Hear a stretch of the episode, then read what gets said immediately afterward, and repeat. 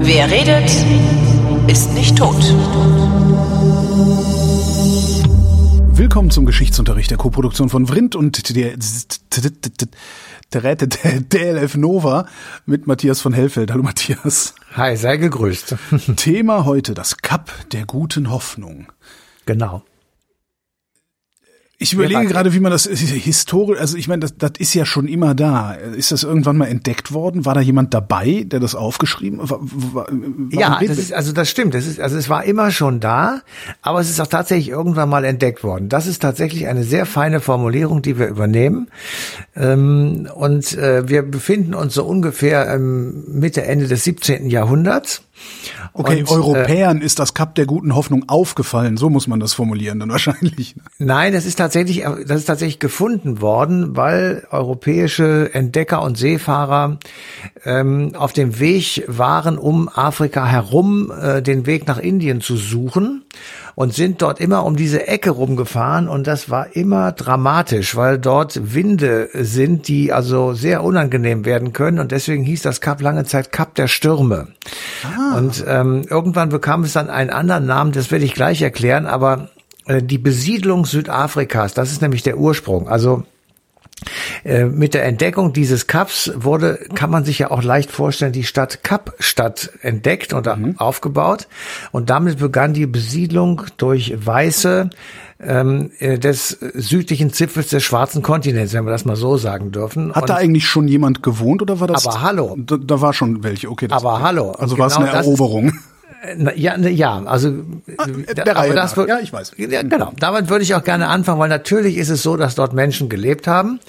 Ähm, und wir erinnern uns zurück an die schreckliche Zeit der Apartheid. Mhm. Und bei dieser Zeit, in dieser Zeit der Apartheid ähm, wurde Geschichte instrumentalisiert von den, aus der Sicht der Weißen oder von den Weißen, indem sie gesagt haben, die äh, von den Bantu-Völkern, also den indigenen Bevölkerungen Südafrikas, über die gibt es wirklich wenig Quellen. Und da konnte man dann relativ leicht sagen, dass die Weißen und die Schwarzen gleichzeitig nach Südafrika gekommen sind, wow. in Süden Afrikas, und dass die Weißen und Schwarzen damit sozusagen gleichberechtigt ähm, gestritten haben, über das Land zu herrschen. Und weil die Schwarzen ja dümmer sind als die Weißen, was ja, so weit will ich jetzt wissen, äh, haben ja, die gewonnen und darum dürfen sie die Herren sein. Soweit will ich jetzt nicht gehen. Jedenfalls die Weißen und die Schwarzen haben darüber gestritten, das Land natürlich auch auszubeuten. Und wenn die sozusagen äh, darum gestritten haben, dann können die Weißen die Schwarzen nicht verdrängt haben, oh, sondern sie waren lediglich erfolgreicher. Das so. meine ich ja mit, äh, weil wir alle wissen, dass ne christliche Farbenlehre, äh, Critical Whiteness und so.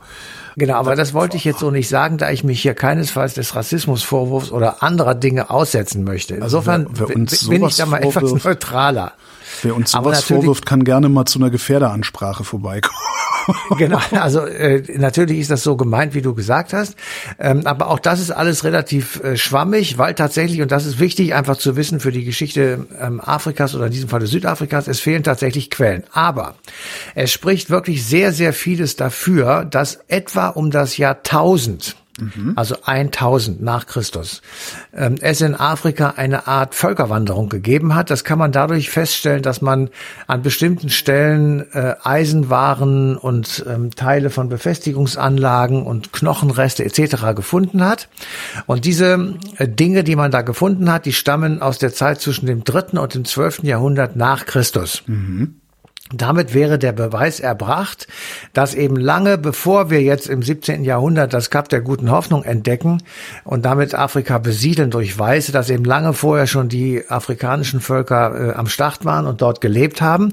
Und deswegen ist es natürlich vollkommen klar und Fakt, dass nicht die holländischen Siedler gleichzeitig, sondern sehr viel später in Südafrika ähm, eingefallen sind sozusagen und eben natürlich die nicht etwa sozusagen parallel versucht haben, äh, das Land zu zu beherrschen, sondern sie haben die Schwarzen verdrängt, ähm, aus ihren günstigen Ackerbau- und Viehzuchtgegenden herauszukriegen. Und wenn das nicht ging, haben sie sie umgebracht. So, Weißt also du äh, oder hast du hast du parat, woher die äh, dahin eingewandert sind? Gibt es da äh, bessere Aufzeichnungen? Äh, die Afrikaner oder die Weißen? Nee, die Afrikaner. Also die Weißen, klar, ja, die, die waren Holländer. Genau. Also die, also die Afrikaner lebten vor, also wenn du dir die afrikanische Südhälfte anschaust, mhm. ähm, dann lebten sie vorwiegend in der Osthälfte und sie sind von oben sozusagen nach unten gekommen. Der Westen ging nicht so gut, weil der zu trocken war oder relativ trocken war. Deswegen konnte man da nicht so gut ähm, Ackerbau betreiben beziehungsweise Viecher halten und deswegen sind die halt vorwiegend in der Osthälfte des Landes gewesen. Aber sie kamen sozusagen von oben nach unten. Okay. Sie sind nicht von extern irgendwie dahin gekommen. Und wenn du mich jetzt fragen solltest, wie denn äh, die Schwarzen nach Afrika insgesamt gekommen sind, das kann ich dir leider nicht sagen. Ne, die sind da, die, die Menschheit kommt daher. Also genau. die sind, also sie sind da, aber wie das passiert ist, das weiß ich leider nicht. Ja, gut, Entstehung von Leben auf dem, auf genau. dem Planeten müsste man dann diskutieren. Da habe ich auch genau, das kann ich leider das, nicht. Äh, ist eine andere Sendung. Das war die, das war die genau. Astronomiesendung, die ich neulich hatte. Ja, genau. Also äh, gehen wir wieder zurück äh, in unser 15. Jahrhundert oder 16. Jahrhundert und äh, dort eben äh, lebten zu der Zeit, als noch kein einziger Holländer auf der ähm, Fläche erschienen war, lebten dort Schwarze, also indigene Bevölkerung. Und dann kam eben, dass die Europäer auf der Suche waren nach dem äh, Seeweg nach Indien. 1488 wird die erste Reise durch Portugiesen unternommen. Die scheitert ähm, unter anderem eben, weil es da wirklich stürmisch ist. Das Kap der Stürme hieß das. 1497 landete der berühmte Vasco da Gama ähm, in einer kleinen südafrikanischen Bucht, machte dort Rast, musste sein Schiff reparieren und dann, als er weiterfuhr, erreichte er Weihnachten 1497 einen anderen Küstenteil Südafrikas mhm. und nannte es, man glaubt es kaum, Natal, weil das eben auf Spanisch Weihnachten heißt. Und deswegen gibt es die Provinz Natal. Ähm, sie bestand bis 1994. Mit dem Ende der Apartheid ist auch dieses, diese Provinz sozusagen beendet worden. Aber da kommt das eben her. Und jetzt kommt die Auflösung, warum das ganze Teil Kap der guten Hoffnung heißt. Ich hatte immer gedacht, die Seefahrer sind gute Hoffnung, dass sie die Stürme überstehen. Ja, nicht? Nein. Ähm, er hat ja tatsächlich den Seeweg nach Indien entdeckt. Und weil jetzt der Seeweg offen war, gab es eben gute Hoffnung auf besseren Handel mit Indien. Und deswegen ah. ist das das Kap der guten Hoffnung, weil sich dahinter sozusagen Wohlstand und Reichtum und neue Möglichkeiten verbergen und ein, ein, ein Plus äh, für die Menschen sozusagen. Natürlich hatten sie auch die Hoffnung, dass sie die Stürme überleben, sodass ich mich darauf einlasse, lassen könnte, dass vielleicht beide Interpretationen Gültigkeit haben, aber jedenfalls diese mit dem Handel, die gab es auch und gibt es auch.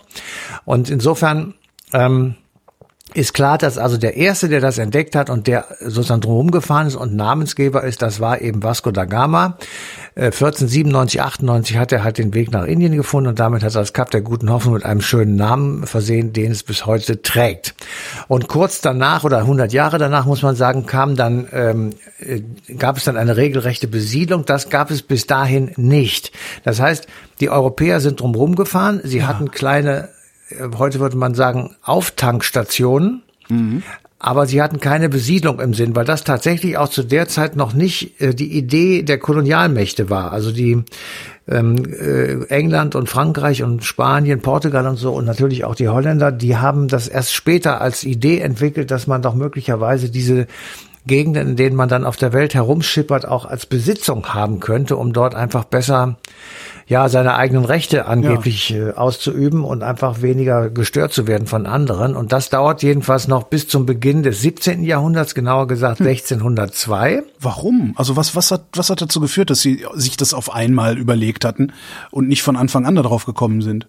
Ja, weil das äh, äh, ja, das ist einfach ähm, Politik und und ähm, ist es notwendig, das zu besitzen? Dann sagen die erstmal alle, nö, warum? Ja.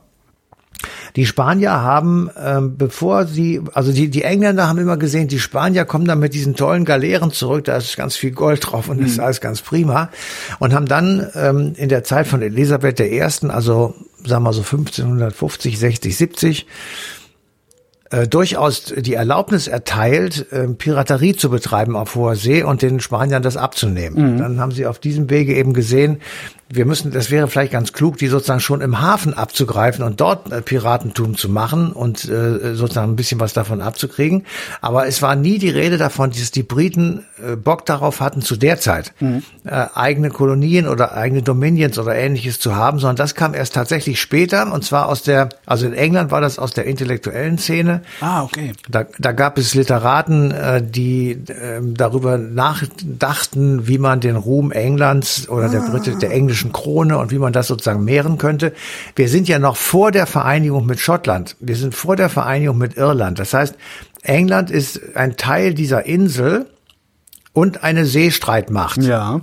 Aber noch nicht eine Weltmacht. Mhm was sie ja später war, sondern ähm, es ist es ist ein, ein wichtiges europäisches Land. So, Aber es ist ganz interessant, dass das aus, aus den, von den Intellektuellen kommt und nicht von den Pragmatikern, ne? weil die Pragmatiker wahrscheinlich auch ganz genau gesehen haben, nö, nö, lass mal, wir nehmen nur das Gold mit genau. und dann gehen wir wieder. Ja. Genau.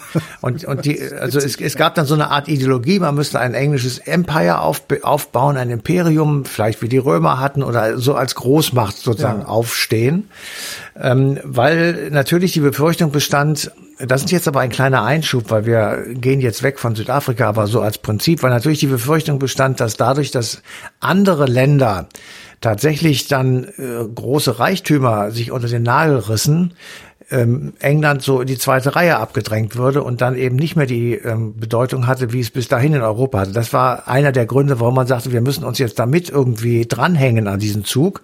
Und das haben natürlich auch andere gedacht. Das waren, da waren die, die Engländer nicht die einzigen. Und insofern ist die, die Vorstellung, dass man dann auch richtig etwas in Besitz nimmt, mhm.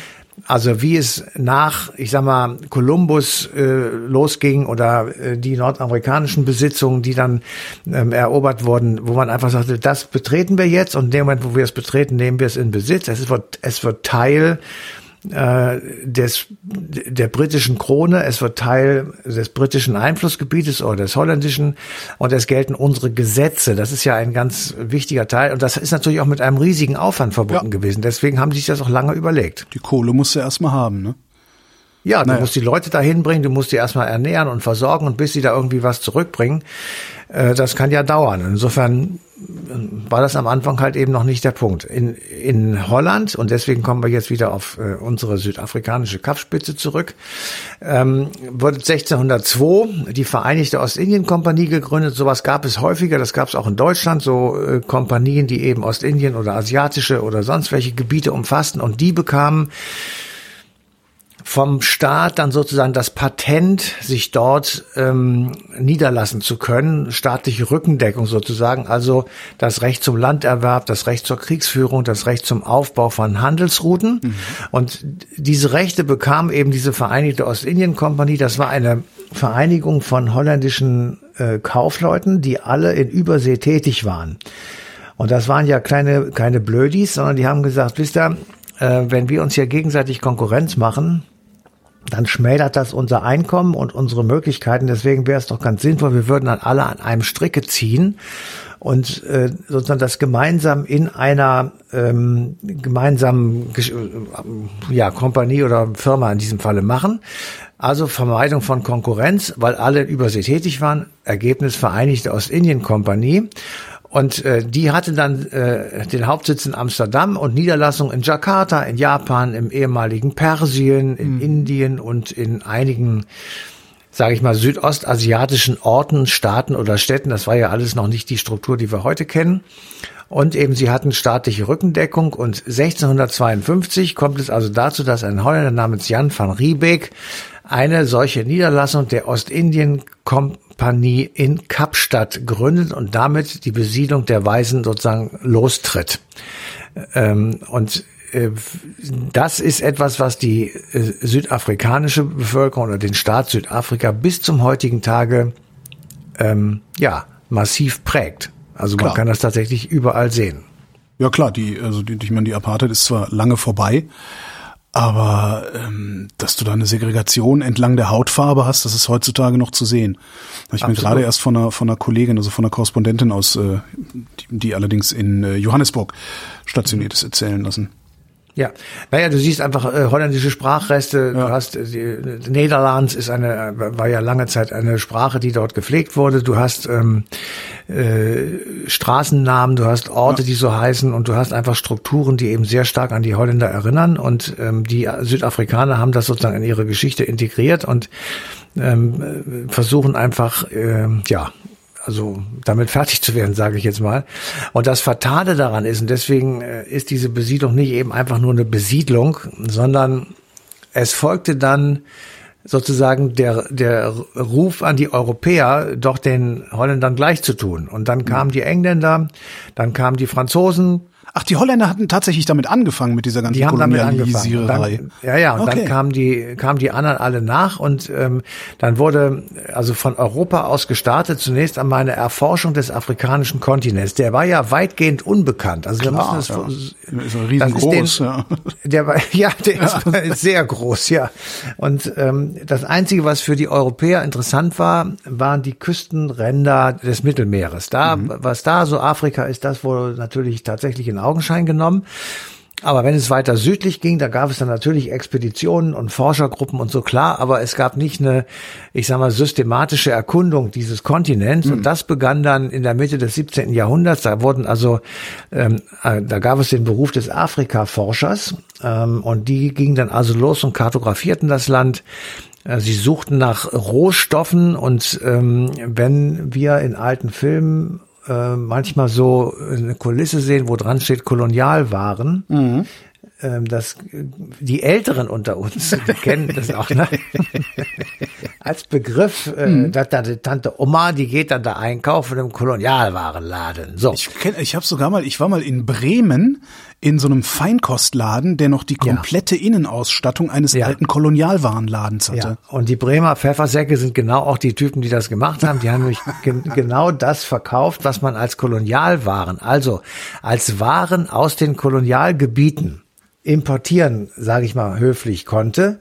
Tee, Tabak, Kaffee, Elfenbein, ähm, seltene Erden, würde man heute sagen, Erze ähm, und so weiter und so fort. Und all das konnte man ähm, dann also äh, finden. Das haben die gefunden, haben es richtig gesucht nach Rohstoffen und jetzt trifft sozusagen das eine auf das andere.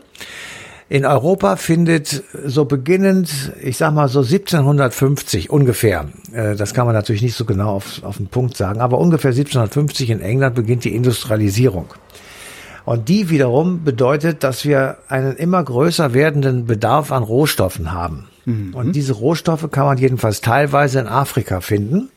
Und gleichzeitig produziert diese Industrialisierung die Geräte, die man braucht, um diese Rohstoffe abzubauen und sie abzutransportieren. Ähm, es wird Telekommunikation entwickelt, um einfach größere Flächen miteinander zu verbinden, telekommunikationsmäßig.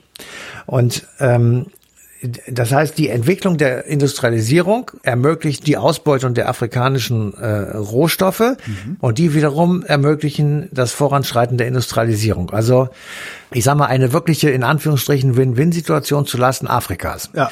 Weil äh, die Europäer haben das ausgebeutet, haben es einfach abgeschleppt, äh, haben es ähm, günstig in der eigenen Industrie verarbeiten können, haben den, den Wert des Endproduktes festgelegt und haben da sozusagen die gesamte Verwertungskette in ihrer Hand gehabt. Das Einzige, was sie sozusagen zukaufen mussten, war die Arbeitskraft derer, die das aus, aus der Erde buddeln. Und die hat man äh, in, also in vielen Fällen versklavt und hat einfach irgendwas mit denen gemacht und sie irgendwie bezahlt, eher schlecht als recht.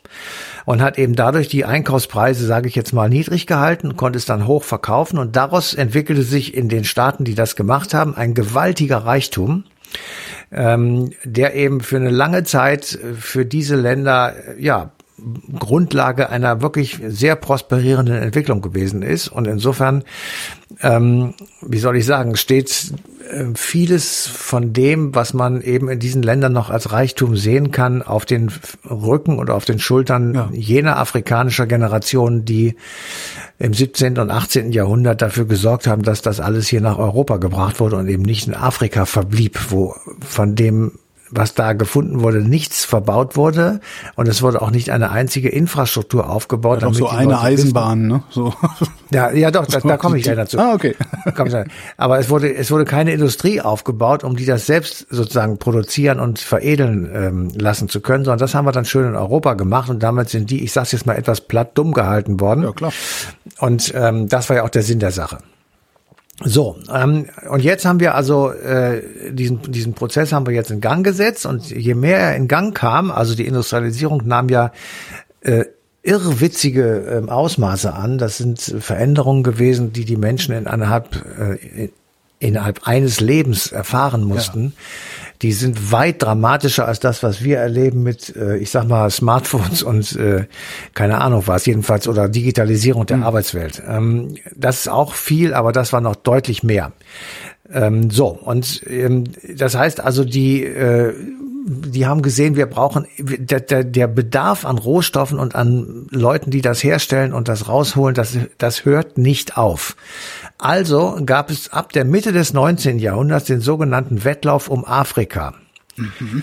Und das bedeutete, dass die europäischen Kolonialmächte sich jetzt dran machten und wirklich auch Konferenzen abgehalten haben, wer wo welches Land besetzt. Und am Schluss der Veranstaltung, ähm, ich, ich kann es jetzt nicht genau in Prozenten sagen, aber es gab so einen, ich sag mal, 500 Quadratkilometer großen Flecken irgendwo im Nordwesten, der war nicht von einer Kolonialmacht besetzt. Der Rest des Kontinents war fest in Hand der Kolonialmächte, dazu denen im Übrigen auch Amerika gehörte und Japan. Was? Aber, Amerika und Japan? Ja, aber nur zu kleinen Teilen. Also das war so, nur so klein. So, aber der, die Hauptteile waren äh, natürlich England, Frankreich, Spanien, Portugal, Holland und Deutschland. Deutschland tatsächlich eher weniger, aber äh, Eine Freundin von mir ist in Deutsch-Südwest geboren. Das hieß dann, ja, dann schon nicht genau. mehr so. Also in Windhoek ist sie geboren. Ja. Genau, aber das war dann schon zur Zeit nach Bismarck. Mhm. Bismarck hatte sich als Reichskanzler immer davon zurückgehalten, hat gesagt, wir sind saturiert, wir brauchen das nicht, möchten das nicht. Äh, Wilhelm II. hat dann eher gesagt, nein, das kann nicht sein, die anderen haben Kolonien, wir wollen auch welche. Mal, kann, kann das sein, dass Wilhelm II. ein bisschen doof war auch? Äh, du, du, du gibst mir lauter Vorlagen, immer drei Sendungen in einer Entschuldigung. Aber das ist so, immer wenn, immer wenn du irgendwas so von Wilhelm erzählst, immer wenn ich irgendwas von Wilhelm II. höre, denke ich, denke ich jetzt mal so, kann das sein, dass der ein bisschen doof war? Also ich würde nicht sagen, dass der doof war. Das, äh, das würde ihm nicht gerecht werden. Aber ähm, er war eine sehr zwiegespaltene Persönlichkeit. Einerseits war er total aufgeschlossen den neuen Technologien, die es damals zuhauf gab. Also ähm, er fand Ludwig Fliegen von ganz Bayern toll. auch. Ne?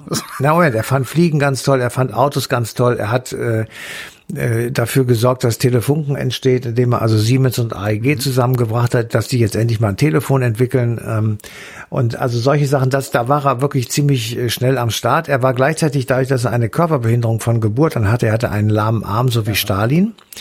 Ähm, äh, war er ähm, von einem also wirklich schwersten Minderwertigkeitskomplexen geplagt und die versuchte er zeitlebens dadurch auszugleichen, dass er größenwahnsinnigen Unfug ah, okay. erzählte. Okay, verstehe. So. Ähm, und äh, er war immer schwer beleidigt, wenn also ähm, die Verwandtschaft, die, man, man muss dazu verstehen, der Zar war verwandt mit ihm, ne? Und ja, na, der Zar war verwandt. Sie hatten eine gemeinsame Großmutter, das war die Mutter Europas, die englische äh, Queen Victoria. Mhm. Und äh, wenn also Familienkaffee eingeladen war, dann kamen alle diese europäischen Potendaten schön nach Windsor und haben dort ein Tässchen Kaffee genommen und haben da zusammen Volleyball gespielt. Da gibt's auch wunderbare Fotos von.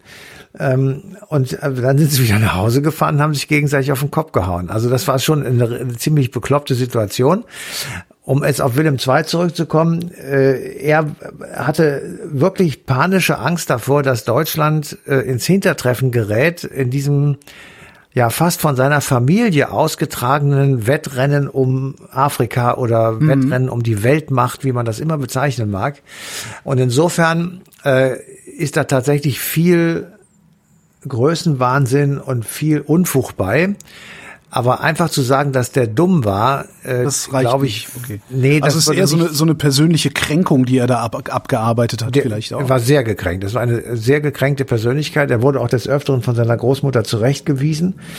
Ähm, er hat das der Problem. Kaiser, der Kaiser, der deutsche Kaiser ist von seiner Großmutter zurechtgewiesen worden. Aber hallo, die Queen in England, das war die absolute Obertante hier in Europa. Das, er hat das Problem gehabt, und das muss man, wenn man heute Kinderpsychologie studiert, dann ähm, kann man das nachvollziehen. Er hatte einen Vater, das war Friedrich III. Mhm.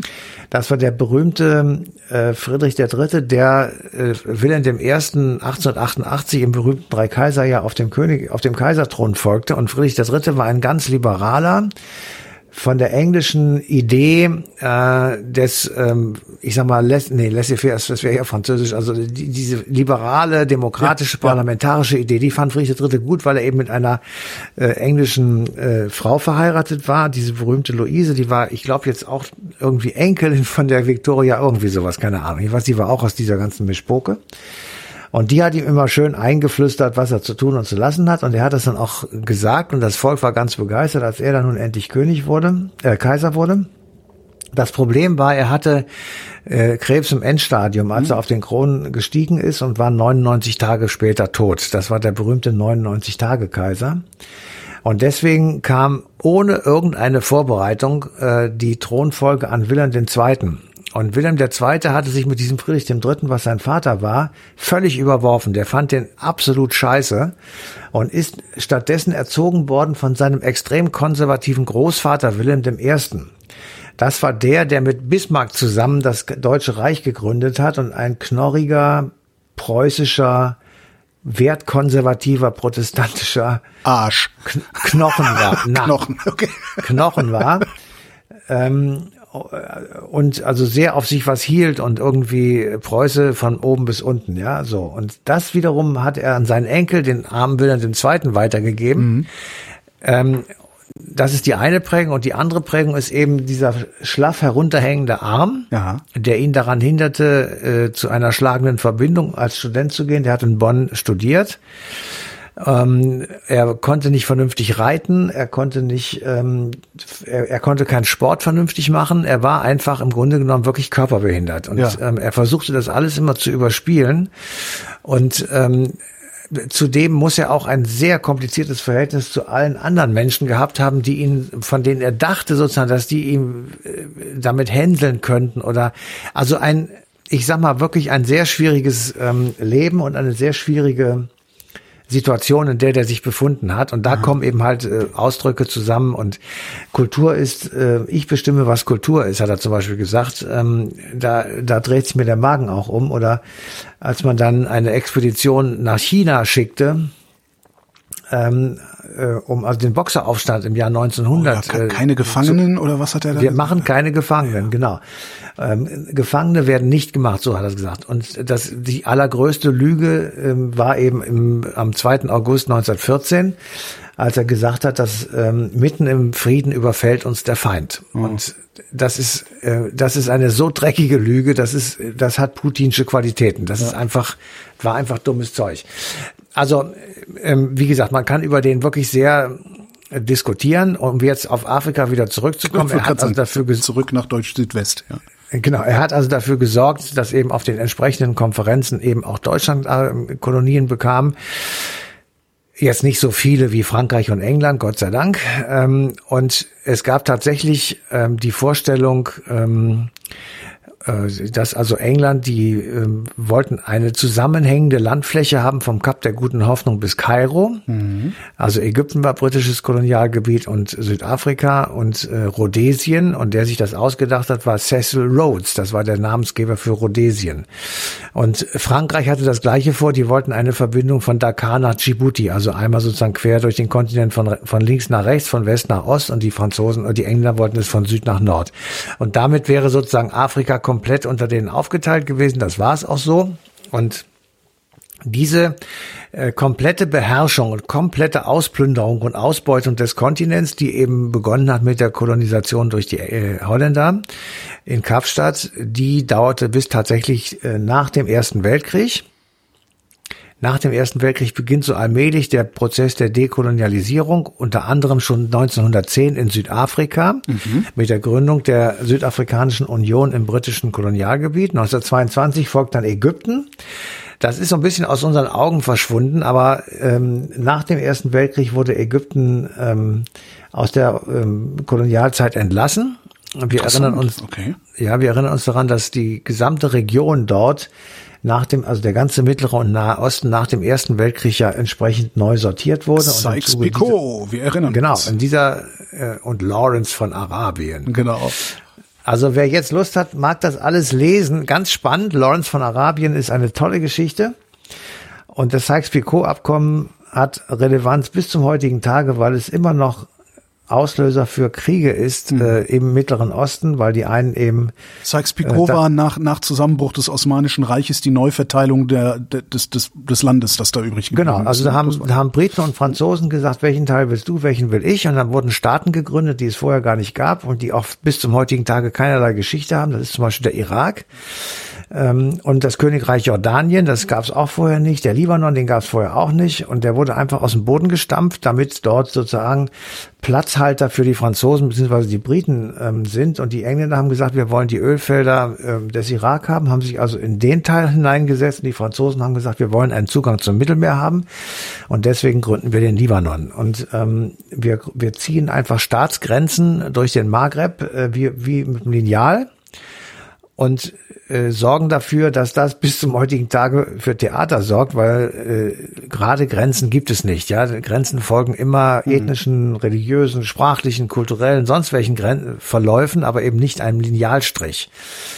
So, und deswegen ist der Terror im Nahen und Mittleren Osten eben auch so gut zu organisieren, weil es über alle Grenzen hinweg immer familiäre Strukturen gibt und ähm, weil eben die Grenzen durch Familien durchgegangen sind und auch durch Sprachgebiete weil die halt keine Ahnung davon hatten. Einfach gesagt, wir machen da jetzt einen Strich durch fertig. Und ähm, ja, das ist das Blödsinnigste, was man machen konnte. Und das sorgt eben bis zum heutigen Tage für Kriege und für Unruhen und für Ungerechtigkeiten und so weiter. Es gibt's übrigens noch auch noch ein bisschen in ausführlicher, nämlich in äh, Vrind Folge 538. Ähm, also vor ungefähr so gefühlt 800 Folgen, da haben wir tatsächlich eine Sendung über das Sykes-Picot-Abkommen gemacht. Ja, das war, müsste 2017 gewesen sein, ja, könnte es. Ja, ist egal. 13. Mai 2016. 16, okay. Mit dem Untertitel um, ähm, An der Klangqualität arbeiten wir noch. Ich bitte um Geduld. genau.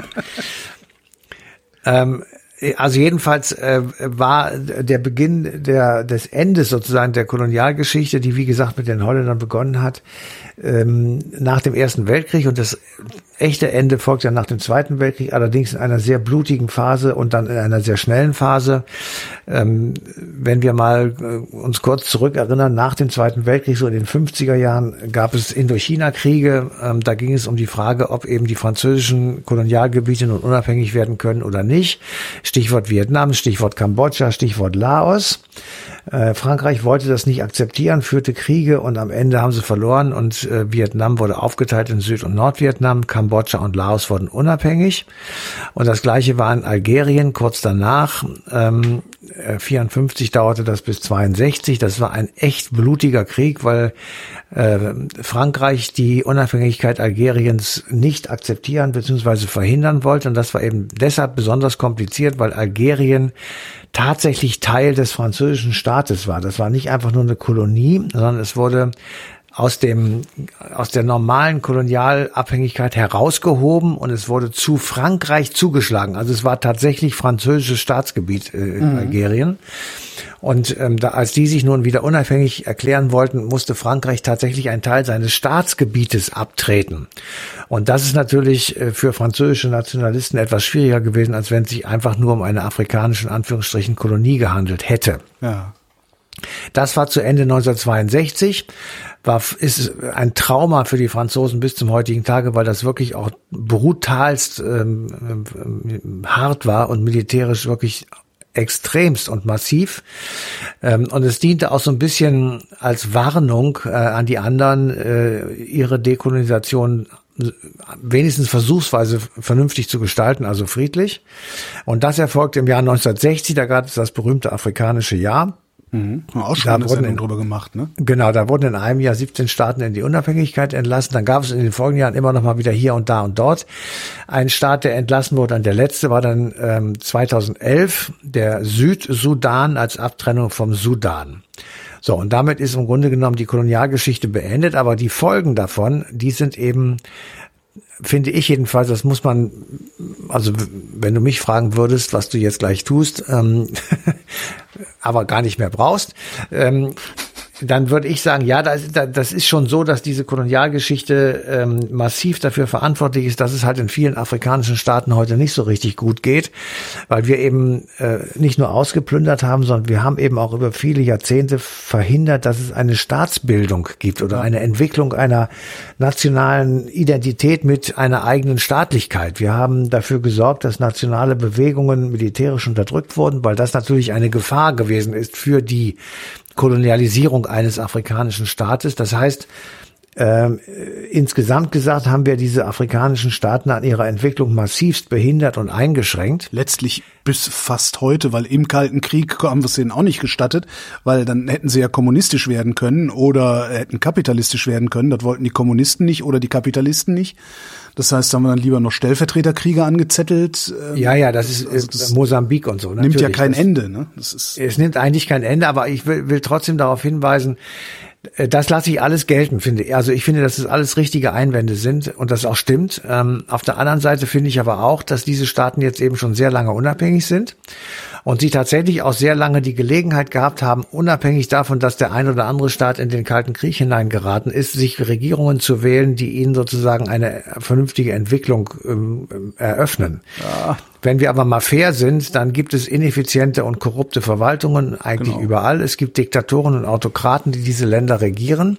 Und ähm, wir haben tatsächlich über viel, also jetzt nicht nur wir Deutsche, sondern auch natürlich die anderen, äh, wie so mit einer Gießkanne da Entwicklungshilfe drüber ausgestreut. Die ist in private Taschen gewandert, vielfach, und eben nicht vernünftig angewendet worden. Und so dass es, glaube ich, jedenfalls zwei Komponenten gibt, die für Afrikas Situation jedenfalls im Moment zuständig sind. Das ist einmal diese Kolonialzeit mit langer äh, Phasen brutaler Unterdrückung und Ausbeutung, aber eben auch die gescheiterten Versuche, effiziente Staaten zu gründen und aufzubauen und moderne Staaten daraus zu machen. Und jedes Mal sind diese äh, Völker oder diese Staaten wieder in die Hände von irgendwelchen ähm, Diktatoren oder Autokraten geraten und ähm, das ist halt für den, ich sag mal, den äh den, den, den ähm, kapitalistisch orientierten Geschäftsmann ist es halt wesentlich einfacher mit einem korrupten Autokraten zu dealen, ja. als mit einer stabilen Demokratie, in der ja, alle mal mitreden wollen. Und das ist dann das nächste Problem, weil die Rohstoffe sind, sind, ja immer noch da. Und das ist ja sehr attraktiv, das weiter auszubeuten, dann nur mit anderen Mitteln. Und dann, ja, das ist alles ganz ja, furchtbar. Es ist, es ist kompliziert, aber Absolut, es, ist jetzt nicht mehr, es ist nicht mehr einfach nur, also es ist immer noch, das habe ich ja gesagt, immer noch ein Teil davon, dass eben äh, das ist, aber es ist auch wirklich frustrierend, was da für Leute am Start sind ähm, und wie die sich gegenseitig an den Kragen gehen und äh, ja. Das Sykes-Picot-Abkommen war übrigens unsere dritte Sendung, die wir jemals gemacht haben damals. Äh, das kann sein, ja. Und eins ist mir noch aufgefallen, ne? Vasco da, Vasco da Gama, ne? Wie dumm war der eigentlich, dass der nicht direkt durch den Suezkanal gefahren ist? Ne? den gab's nicht. Ach was, ja. Matthias. Ja, ich wollte nur sagen. Nicht mal, nicht mal meine schlechten Witze kannst du dir gelten lassen. Nein, ich wollte das einfach nur sagen, dass ich auch was weiß. Vielen Dank, Matthias von Hellfeld. Gerne. Und vielen Dank Hörerschaft und der Hinweis auf den 25. April 2022, da läuft die passende Ausgabe. Eine Stunde History auf DLF Nova.